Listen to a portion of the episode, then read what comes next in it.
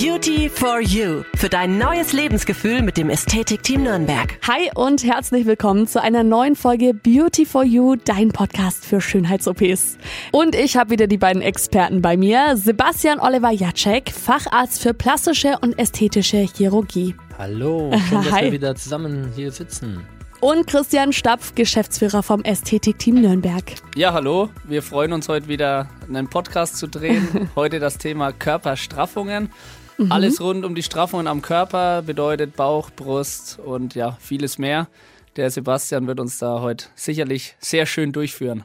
Für wen ist denn so eine Körperstraffung mal ganz basic gesagt überhaupt geeignet? Also Straffung bedeutet immer, ein Überschuss an Haut mhm. wird entfernt. Ist ein schneidendes operatives Verfahren, also im Gegensatz jetzt zu einer Fettabsaugung, wo ja nur Volumen entfernt wird an Fett und nicht geschnitten wird in dem Maße.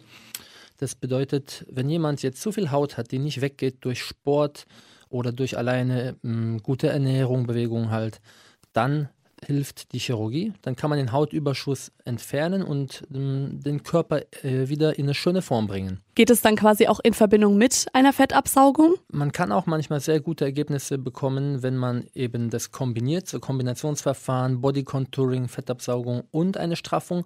Wenn jemand vielleicht an den Körperflanken seitlich zu viel Fettüberschuss hat und im Oberbauch, ähm, dass man dann oben am Bauch und an den Seiten absaugt und den Hautüberschuss, der unten hängt, nach unten strafft, sodass man halt einen schönen flachen Bauch bekommt. Wir hatten ja es gerade schon angerissen, für welche Regionen am Körper ist das denn alles geeignet? Also Brust, Bauch, gibt es da auch noch mehr? Prinzipiell muss man sagen, Straffungen kann man fast von Kopf bis Fuß machen. äh, direkt am Fuß vielleicht nicht unbedingt, aber sogar bis zu den Unterschenkeln, was aber sehr okay. exotisch ist. Meistens Brust, Bauch. Allerdings auch Straffungen im Gesicht sind sehr häufig, mhm. Oberlider, Unterlider, Facelift, also das wirklich das große Programm, mhm. wenn das Gesicht runterhängt äh, in, in, im Alter von 40, 50 aufwärts, kann man das machen. Aber sehr, sehr häufig bei uns wird durchgeführt eben Bruststraffung, Bauchstraffung, Bauchstraffung zum Beispiel äh, nach Gewichtsverlust, mhm. aber auch äh, ganz oft bei Frauen nach Schwangerschaft, mhm. die ihren Körper nicht mehr so in Schuss bringen, weil einfach die Natur das nicht möglich macht. Wenn die Brust nach dem Abstillen zum Beispiel einfach leer ist und das Volumen weg ist, mhm. dann wird die Haut locker und die Brust hängt dann teilweise wirklich runter. Ist teilweise Veranlagung, äh, da kann man als Frau noch so viel Sport machen, wenn man Pech hat. Und manche Frauen sind dann echt deprimiert und fühlen sich im Körper nicht mehr so wohl. Da hilft die plastische Chirurgie wirklich sehr gut. Da kann man dann wieder die Brust in eine ganz neue Form bringen, beziehungsweise in die Form, wie sie vorher war, also wiederherstellen. Das bedeutet auch manchmal Volumenaufbau mit Implantat oder mit Eigenfett, beziehungsweise manchmal auch nur Straffung. Das mhm. heißt, die Brust wieder nach oben bringen, wenn sie weit runterhängt. Ähm, das sind aufwendigere Operationen. Ähm, da gehört viel Vorbereitung dazu und ein ausführliches Gespräch, ausführliche Beratung. Das ist immer sehr, sehr individuell. Ähm, und dann kann man auch sehr schöne Ergebnisse für die Patienten bekommen. Der Begriff Mummy Makeover, mhm. der kreist ja auch in den Medien, sozialen Medien. Habe ich auch schon gehört, ja. Ähm, viele Frauen fühlen sich halt nicht mehr wohl. Ah, Thema Brust und auch der Klar, Bauch. Ja. Der Bauch, mhm. der wie ein Kugelbauch zum Beispiel nach vorne drückt, obwohl die Frauen schlank und sportlich sind. Mhm. Das liegt halt oft einfach daran, dass die geraden Bauchmuskeln sich geweitet haben. Mhm. Und dann drückt es die Eingeweide quasi nach außen, weil die Stabilität der Bauchwand einfach nicht mehr vorhanden ist.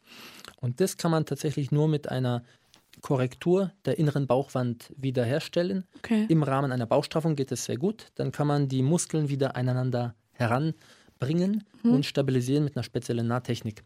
Und das machen wir halt auch im Rahmen des Mummy Makeover.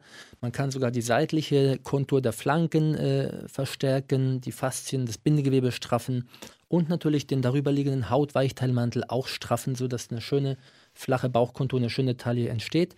Und dazu die Brust. Ja, das ist das Mummy Makeover, mhm. wo man Brust und Bauch gemeinsam wiederherstellt, sodass die Frau wieder quasi den Körper hat, den sie vorher hatte oder in, der, in, in so etwa. Ja. Gibt es da einen Zeitpunkt, wie lange die Schwangerschaft her sein muss? Ähm, optimal ist schon mindestens ein halbes bis ein Jahr. Mhm. Ähm, hauptsächlich, weil am Anfang natürlich der Körper sich schon verbessert. Ähm, gut ist, eine spezielle Rückbildungsgymnastik mhm. zu machen. Das empfehle ich auch den Frauen, die früher zu mir kommen, dass die erst spezielle Übungen machen und abwarten, bis auch die Brust sich wieder reorganisiert, weil die Drüse bei einer Frau wird auch nach einer Schwangerschaft sich wieder verändern und da wird Drüse wieder mehr Fett einlagern, je nach Gewicht, je nach Ernährung und wird wieder etwas voller. Das ist bei jeder Frau anders. Und dementsprechend ist auch dann im Rahmen der OP-Planung wichtig, dass man schaut, okay, reicht eine Straffung oder brauche ich auch Volumen? Mhm. Ja, Volumen kann ich eben mit dem Implantat mit reinbringen, äh, individuell angepasst, je nach Wunsch, mehr Dekolleté, weniger Dekolleté, natürlicher oder eben mehr auffällig oder äh, ich mache Eigenfett. Eigenfett ist ein super Verfahren, ähm, womit man sehr schöne natürliche Ergebnisse erzielen kann. Man kann das Eigenfett für die Brust verwenden, auch für die Kontur am Po, äh, Stichwort Brazilian Butt Lift. Mhm. Äh, und sogar fürs Gesicht. Man kann Volumen im Gesicht aufbauen, auch mit Fett, was auch eine Verbesserung der Hautqualität macht durch den Anteil an Stammzellen, der da drin ist. Das Thema Mummy Makeover ähm, ist ja auch was, was immer mehr kommt. Also ähm, es ist auch deswegen spannend, gerade bei dem Thema Brust auch, ähm, weil, die, weil die Frauen, also wir haben auch äh, schöne Stories, wo die Frauen dann sagen, oh, ich will unbedingt die Brust so haben, wie sie nach dem Milcheinfluss ist, ähm, weil da hat sie eine schöne Größe gehabt und so gefällt sie mir und dann rufen die an und sagen, ja, die Woche kann ich nicht kommen, ich habe Milcheinfluss, ich komme nächste Woche, ähm, damit ihr mal die Brust sehen könnt, ähm, wie sie nicht sein soll und äh, so auf die Art, wie ich sie haben möchte. Ähm, ich glaube, dass da den Frauen einfach wichtig ist, äh, dass, dass dieses Selbstwertgefühl da wieder mhm. zurückkommt. Und ähm, das ist ja ein ganz, ganz großes Thema, gerade nach der Schwangerschaft. Und das ist ein Thema, was eigentlich immer präsent ist. Deswegen ist auch immer entscheidend, also wir sagen auch immer zu den Patienten, sie machen es vordergründig immer für sich, ähm, weil sie sich damit unwohl fühlen, ähm, weil sie das Leiden haben und man sollte es nie für jemand anders machen. Also das ist ganz wichtig. Stimmt. Klar, es sind oft die Partner dabei, ähm, aber natürlich unterstützen, die dann sagen, ja, wenn sie das möchte, dann soll sie das auch tun, weil sie fühlt sich unwohl. Mhm. Und ähm, gerade bei diesem Mummy Makeover mit dem Bauch, Brust ähm, ist ein großes Thema, aber wir machen halt einfach wirklich sehr, sehr viele Bruststraffungen mittlerweile, viele mhm. Bauchstraffungen mittlerweile.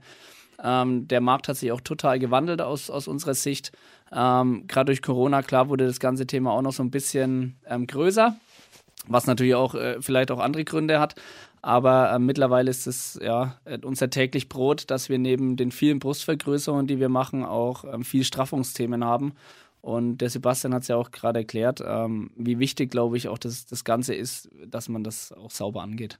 Ich meine, nicht jede Frau braucht ein Mummy-Makeover, logischerweise. Ja, klar. Es ist mhm. auch zum Teil Glückssache oder Veranlagung, aber eben aufgrund des Wandels der Zeit, wie Christian gesagt hat, ähm, sehen viele und vergleichen sich eben mit anderen, durch die ganzen Medien und der Druck irgendwie, den die Menschen sich selber machen, wächst. Also ähm, daher wichtig, dass man auch rausfindet im Rahmen des Gespräches, will die Frau das wirklich nur für sich? Äh, warum macht die das? Was ist der Beweggrund? Das ist extrem wichtig, dass die Frauen das für sich machen, wie Christian schon gesagt hat, äh, und nicht für den Mann.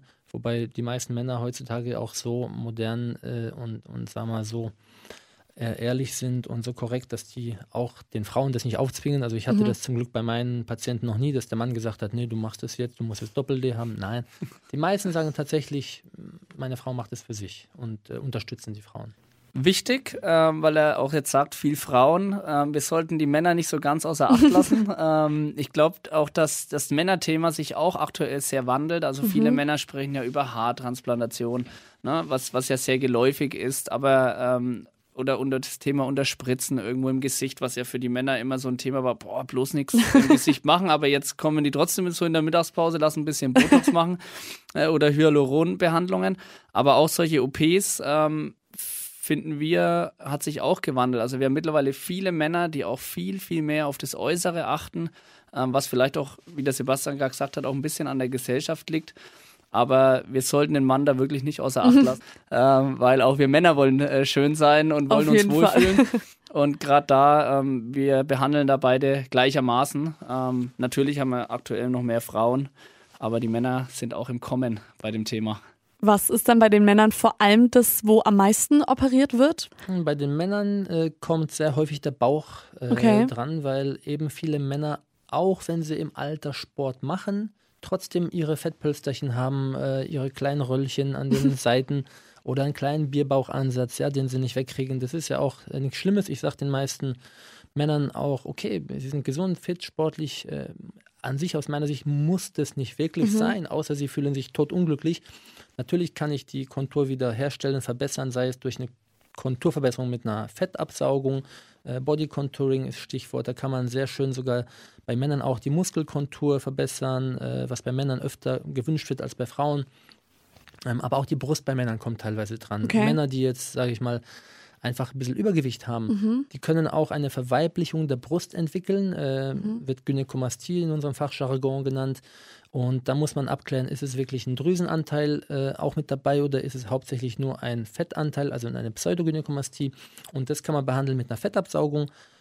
Aber wenn halt viel Hautüberschuss auch dabei ist, muss man tatsächlich auch bei einem Mann manchmal eine Bruststraffung durchführen und teilweise die Brustdrüse mit entfernen, je nachdem, ob da die Drüse auch mit äh, deutlich vergrößert ist oder ein Problem macht. Und wie läuft es dann ab, quasi von der OP, vom Vorgespräch bis zur Nachsorge?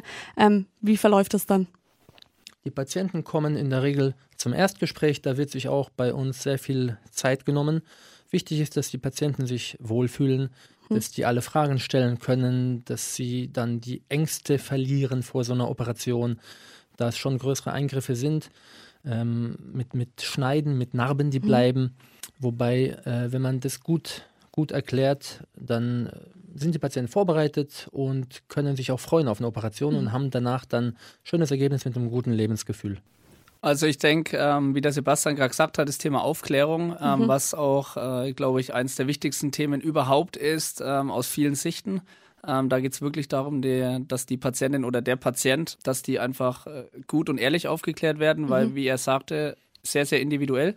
Aber ähm, es gibt auch Fälle, wo man vielleicht einfach sagen muss, du pass auf, ähm, das ist ein bisschen zu früh oder ich habe ein, hab ein anderes Bild davon, mhm. das muss der Arzt dann auch ehrlich sagen, ähm, weil wir haben ja oft das Thema Social Media, was mhm. ja äh, heutzutage ganz, ganz groß ist und viele ja, sich irgendwo in den sozialen Medien ver, äh, mhm. vergleichen und gucken, boah, ich möchte genauso aussehen, aber da gibt es halt einfach auch Grenzen. Ich glaube eher, dass wir äh, auch danach gehen müssen, ähm, wie auch die psychische Lage tatsächlich mhm. des Patienten oder der Patientin ist, ähm, weil viele Patienten leiden einfach dann darunter und wenn ich dem Leid äh, helfen kann und das Ganze auch Sinn macht, mhm. dann kann ich natürlich eine große Veränderung schaffen bei dem Thema Selbstwert und mhm. ähm, ich glaube, die Zielsetzung sollte immer die erste sein, ähm, weil, wie der Sebastian sagte, wir haben sehr, sehr viele Patienten nach Schwangerschaft und ähm, gerade da nagt so ein bisschen das Selbstbewusstsein bei den Frauen. Und ähm, wenn wir da helfen können, ist das schon ein sehr, sehr großer Punkt. Also das ist für uns als Klinik äh,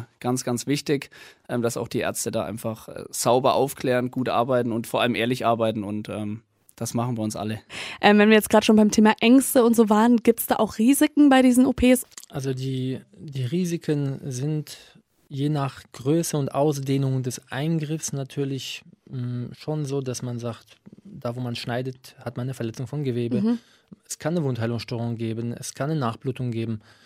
Wichtig ist halt auch eine sehr gute Nachsorge. Ähm, kleinere Problemchen wie so eben Wundheilungsstörung, Infektion oder dass mal irgendwo eine Fadenunverträglichkeit ist, das sind äh, Sachen, die kommen vielleicht bei einem Patienten auf 100 vor oder zwei, ein bis zwei Prozent.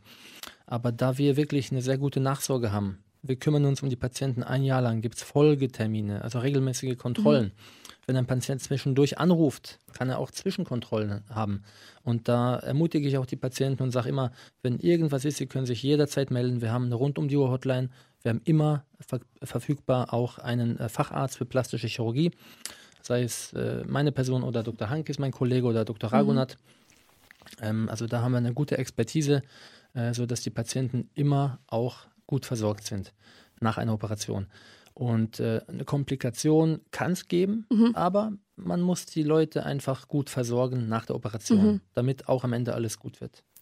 Und wie ist es dann nach der OP direkt? Macht ihr das meistens stationär oder eher ambulant oder ist das ganz verschieden und äh, abhängig von den Patienten? Kleinere Operationen können wir auch ohne weiteres ambulant durchführen. Äh, eine Mini-Bauchstraffung zum Beispiel, das würde bedeuten eine Bauchstraffung, wo man nicht den Nabel neu einsetzen mhm. muss. Also eine komplette Abdominoplastik, also eine große Bauchstraffung, wo man den Nabel versetzt oder eventuell ein Kombinationsverfahren mit noch äh, Fettabsaugung. Da bleiben die Patienten meistens schon zwei Nächte, weil es schon größere Eingriffe mhm. sind. Dann noch eine andere Frage, vielleicht auch für viele ganz wichtig. Zahlt es dann die Kasse oder muss man das als Person alleine übernehmen? Ja, das ist eine ästhetische Sache meistens. Das bedeutet, die Kasse zahlt nicht, außer es liegen wirklich starke körperliche Entstellungen vor. Da gibt es eine Gesetzsprechung. Wenn jetzt im bekleideten Zustand am Patienten eine Entstellung sichtbar ist, dann zahlt die Kasse. Wobei das auch immer ein Kampf mit den Kassen ist. Da muss man dann einen, äh, einen Antrag stellen, dann wird es begutachtet vom medizinischen Dienst der Krankenkassen. Mhm. Und die Kassen sind mittlerweile so streng geworden, weil es eben doch oft im Auge des Betrachters ist. Und wenn kein erhöhter Leidensdruck und eine richtige medizinische Indikation mit, mit entstellendem Charakter vorliegt, wird es in den meisten Fällen abgelehnt und die Patienten müssen das halt äh, selber übernehmen. Und wie liegt es dann kostenmäßig? Wo sind da die Kosten? Ist ungefähr? tatsächlich äh, beim Thema Bauchstraffung ein bisschen schwer zu sagen, weil es okay. auch ein bisschen abhängig ist von der Größe der OP. So wie es mhm. der Sebastian gerade gesagt hat, habe ich eine Mini-Bauchstraffung oder habe ich eine große Bauchstraffung, wo die Patienten dann entweder ambulant oder stationär da sind. Also da gibt es ganz viele Faktoren, ähm, die für den Preis ausschlaggebend sind. Deswegen so eine Preisrange, die ich nennen müsste, wäre vielleicht zwischen 5.000 und 10.000 Euro, mhm. ähm, weil es einfach so äh, ja, ein Riesenspektrum ist, äh, wonach sich der Preis einfach richtet. Ähm, aber tatsächlich ist im Preis dann noch alles dabei. Ähm, das ist auch wichtig, wie die Nachsorgen, wie die Übernachtungen, ähm, wie die Anästhesie, also sprich die Narkose, ähm, also alles Mögliche, was äh, zu der OP gehört, ist dann im Preis inklusive und ähm, ich glaube, ja, danach sollten dann die Patienten auch gehen, ähm, wenn man in der Preisfindung ist. Also es gibt immer Kliniken, die auf billig machen, keine Frage. Ähm, so hart es jetzt klingt, aber man muss sich wirklich ähm, damit auseinandersetzen, weil ähm, eine Bauchstraffung beispielsweise, also unabhängig natürlich von den anderen OPs, eine Bruststraffung, da zählt das Gleiche. Da ist es einfach so, dass die Patienten sich sehr, sehr gut informieren sollten über den Arzt. Wer operiert mich? Mhm. Wer klärt mich auf? Wer sorgt mich nach? Ähm, hat der Arzt auch schon Erfahrung bei dem Thema? Und ähm, ich glaube, das ist ganz, ganz wichtig, weil Thema Ausland, gehe ich ins Ausland, dann muss ich auch natürlich zu dem Arzt wieder hin zu den Nachsorgen. Und da hängt ein, hängt ein großer Rattenschwanz eigentlich dran, ähm, den man sich wirklich überlegen muss. Und natürlich haben wir hier sehr, sehr hohe Standards. Mhm. Ähm, wir sind eine Privatklinik, wir sind staatlich konzessioniert ähm, zwar auf kleinerem Raum, aber wir haben riesen Auflagen und ähm, sind halt medizinisch äh, sehr, sehr äh, modern. Ne? Mhm. Und ähm, dementsprechend, das sind alles so Punkte, die die Patienten irgendwo auch so ein bisschen mit äh, ja, einblenden müssten oder sollten, mhm. ähm, wenn die die OP durchführen. Und ganz, ganz wichtig ist tatsächlich das Vertrauensverhältnis ähm, zum Arzt. Und ich glaube, da geht dann der Preis auch so ein bisschen in den Hintergrund. Aber ausziehen müssen wir die Patienten trotzdem preislich nicht. also das ist auch ganz wichtig. Also quasi, ähm, ich zahle einmal eine Summe und dann habe ich aber wirklich bei euch auch alles dabei. Genau, also das ist auch die Zielsetzung. Mhm. Wir haben da keine versteckten Kosten oder solche mhm. Dinge, sondern die Patienten sollen bei uns rausgehen nach der Beratung und sollen genau wissen, okay, das erwartet mich, ähm, so ist der Ablauf. Und das sind dann am Ende des Tages sozusagen die Kosten. Also wir machen keine Nachberechnung oder mhm. solche Dinge, sondern wir wissen dann ganz genau, ähm, wenn der Arzt die Aufklärung gemacht hat, welcher Preis für den Patienten steht, ähm, für welche OP. Was auch sehr wichtig ist bei uns, Vertrauensverhältnis und auch Nachsorge, Operation, alles wird von einem Arzt durchgeführt. Mhm. Das heißt, der Patient kommt rein zur Beratung, hat erstmal ein ausführliches Gespräch, der Arzt nimmt sich Zeit und in dieser ersten Stunde, die man sich meistens Zeit nimmt, wird wirklich alles besprochen und es wird eine sehr individuelle Planung der Therapie, der mhm. OP gemacht so dass der Patient optimal weiß, was erwartet mich, was kann ich an Risiken erwarten, welches Ergebnis kann ich erwarten.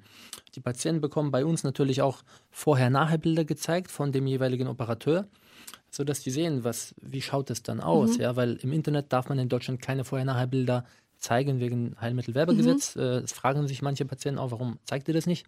Aber bei uns in der Klinik haben wir natürlich viele mhm. unserer Patienten, die, die Einverständnis geben, dass wir das zeigen dürfen. Mhm.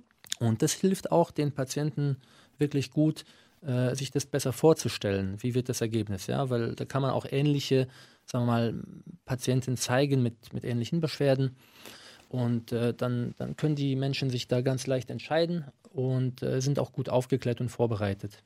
Genau, also ich habe dann quasi meinen Arzt, dem ich dann auch vertrauen kann und der dann auch alles für mich quasi dann macht. Genau, der macht die gesamte Operation, mhm. der macht auch die Nachsorge. Da ist nicht wie in, sagen wir, manchen anderen Kliniken, wo vielleicht ein großes Team ist, hat mhm. Vorteile, Nachteile, aber dann kommen die Patienten hin und dann ist dann teilweise jedes Mal ein anderer da, so ungefähr. Das kommt auch manchmal vor.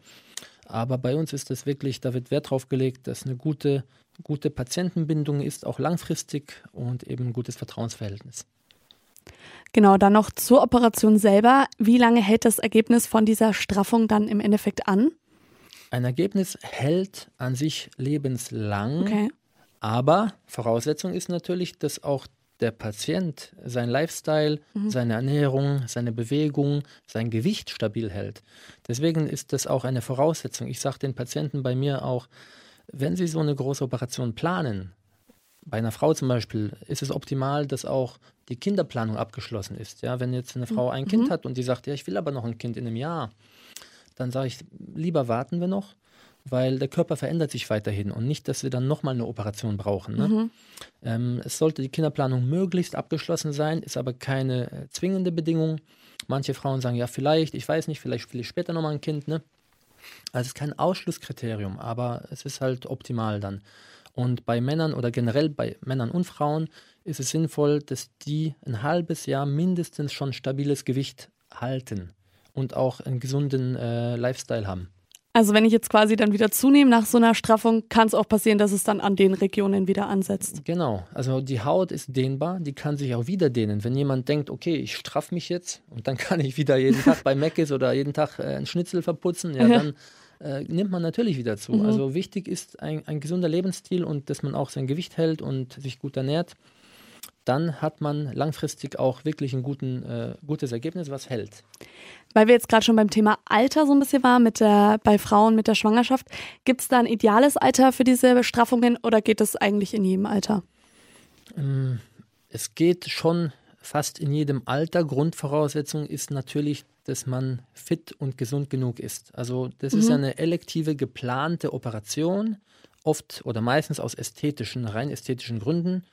Und da sollte man fit sein, man sollte möglichst wenig bis keine Risiken eingehen oder alle Risiken vermeiden. Das heißt, wenn ich Patienten habe und ich plane eine Operation, dann mache ich natürlich eine ärztliche komplette Anamnese, Krankgeschichte. Und wenn da Sachen sind, die vielleicht das Risiko erhöhen, wie Diabetes oder Bluthochdruck, dann sollte das vorher abgeklärt sein und gut behandelt sein, also gut medikamentös eingestellt sein, damit die Leute gut vorbereitet in so eine Operation reingehen und dass man möglichst wenig Risiken und Komplikationen hat. Also muss ich dann quasi vor der OP schon so ein bisschen auf meine Ernährung achten und vielleicht auch auf meinen ganzen Lebensstil. Genau. Und wenn, ich habe auch Patienten, die kommen zum Termin und dann besprechen wir das, dann sage ich auch manchmal, okay, machen wir zum Beispiel aus, dass sie das nächste halbe Jahr schauen, dass sie die Ernährung optimieren. Sie gucken, dass sie dreimal die Woche mindestens eine halbe Stunde Ausdauersport machen, optimal vielleicht noch ein bisschen andere Bewegungen dazu, also vielseitige sportliche Aktivitäten. Und dann sehen wir uns nochmal wieder. Wenn dann ein gutes Zielgewicht erreicht ist, also jetzt sagen wir mal, der Body Mass Index als Kriterium, den kann man herannehmen, der sollte jetzt möglichst nicht über 35 sein, besser an sich unter 30, optimal natürlich so 20, 25, das schafft nicht jeder, aber unter 30 ist schon gut, dann hat man nachgewiesenermaßen auch, weiß man von Studien, hat man weniger Risiken bei diesen Patienten. Und Rauchen, das will ich auch noch dazu äh, erwähnen, Rauchen ist absolut äh, wirklich schädlich, auch wenn jemand so eine große Operation plant, dann gibt es auch ein höheres Risiko für Wundheilungsstörungen, für Infektionen bei Rauchern. Deswegen, ich sage meinen Patienten immer, vier Wochen vor der Operation, vier Wochen nach der Operation kein Nikotin. Okay. Sonst kann ich sie nicht operieren. Weil ich möchte für meine Patienten keine unnötigen Risiken. Und wenn jemand schon diesen Schritt macht, so eine große Operation durchzuführen, sollte man quasi Teamwork machen, also Arzt-Patient. Dann nehme ich meine Patienten mit ins Boot und sage, wir müssen das zusammen schaffen. Wenn sie ein gutes Ergebnis wollen, dann gesunde Ernährung, Bewegung und kein Nikotin. Gibt es sonst noch was, was ich dann vor der OP beachten muss? Ja, vor einer Operation natürlich äh, sollten die Patienten schauen, dass sie einfach mal, gut aufgeklärt sind, drüber geschlafen haben, mit einem guten Bauchgefühl da reingehen, äh, ohne Angst. Also ein bisschen Angst hat jeder. Also jeder Klar. Patient, der reinkommt dann zur OP, äh, hat eine leichte Angst oder und dann im Gespräch, bei der Vorbereitung, Anzeichnung, dann wird es in der Regel besser, dann kann man die, die Patienten beruhigen. Aber äh, ansonsten ist jeder Patient nüchtern sechs Stunden vor der Operation, kommt dann früh rein zur OP und dann wird die ganze Vorbereitung gemacht. Genau, also es ist auch so, dass die Patienten ja bei uns nach dem Aufklärungsgespräch, die meisten zumindest, auf jeden Fall nochmal vorbeikommen.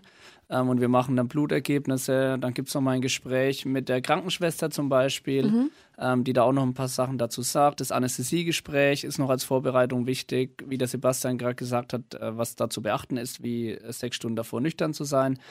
Ähm, und dementsprechend könnt ihr auch nochmal mit dem Arzt sprechen, wenn da noch Fragen sind. Und dann am OP-Tag, dann gibt es auch nochmal ein kurzes Gespräch, logischerweise. Mhm. Dann gibt es einen schönen grünen Edding, äh, mit dem die Ärzte gerne die Patienten vollmalen und zwar die Stellen ähm, einzeichnen, mhm. ähm, die dann auch tatsächlich bearbeitet werden. Ähm, wird auch nochmal individuell mit der Patientin oder mit dem Patienten einfach ähm, besprochen. Und ähm, dann geht es auch schon los. Und wir operieren ja auch alles bei uns in-house. Also mhm. das heißt, wir haben eine Station, wir haben, einen, wir haben zwei OP-Säle, ähm, wo die Patienten dann ähm, operiert werden und dann bei uns bleiben. Das heißt, auch die Überwachung, die wir insgesamt dann haben, ähm, die ist schon sehr, sehr gut mhm. und auch langanhaltend für, ähm, für unsere Patienten. Ja. Wie ist es dann nach der OP mit Sport? Wann darf ich da wieder anfangen? Also bei Straffungsoperationen ist die generelle Empfehlung meistens sechs Wochen. Mhm. Mm, das liegt daran, die Wundheilung braucht gewisse Zeit, die Narbe muss stabil werden, reißfest, ja. Die Narbenreifung dauert generell schon bis ein Jahr oder mhm. länger, dass die Narbe ablasst, aber Sport meistens in circa sechs Wochen. Und individuell bespreche ich das mit den Patienten wirklich immer dann im Detail, wenn die zu den Nachkontrollen kommen. Manchmal geht es ein bisschen früher, je nach Aufwand und Größe der Operation. Mhm. Manchmal braucht es auch vielleicht ein, zwei Wochen länger. Hängt es dann auch ein bisschen davon ab, wie fit die Personen davor schon waren? Auf jeden Fall. Das spielt eine große Rolle. Also ich habe Patienten, die bei einer kompletten Body Contouring Liposuktion schon nach einer Woche äh, wieder Sport anfangen können und wollen und sich auch fit fühlen. Mhm. Und andere Patienten brauchen teilweise nach großen Straffungen wirklich sechs Wochen, ne, bis sie dann anfangen. Aber das heißt nicht nur im Bett liegen. Die sollen sofort nach der OP aufstehen mit okay. Hilfe. Äh, auch nach einer großen Straffung äh, werden die Patienten wirklich motiviert, sich relativ mhm. schnell wieder zu bewegen. Aber halt jetzt kein Marathonlauf, sondern erstmal spazieren gehen. Ähm, einfach eine leichtere Bewegung ohne, ohne schwere körperliche Anstrengung am Anfang. Dann danke euch beiden für die ganzen Infos. Sehr gerne. Wir freuen uns auch schon wieder auf die nächste Folge. Ja, ja vielen Dank. Es hat wieder Spaß gemacht, äh, über das Thema Straffungen heute aufzuklären. Und ich freue mich auf neue Patienten, die wir dann bei uns begrüßen werden im Ästhetikteam. Danke euch. Alle Infos rund ums Thema Schönheits-OPs und Kontaktanfragen unter www.ästhetik-team-nürnberg.de.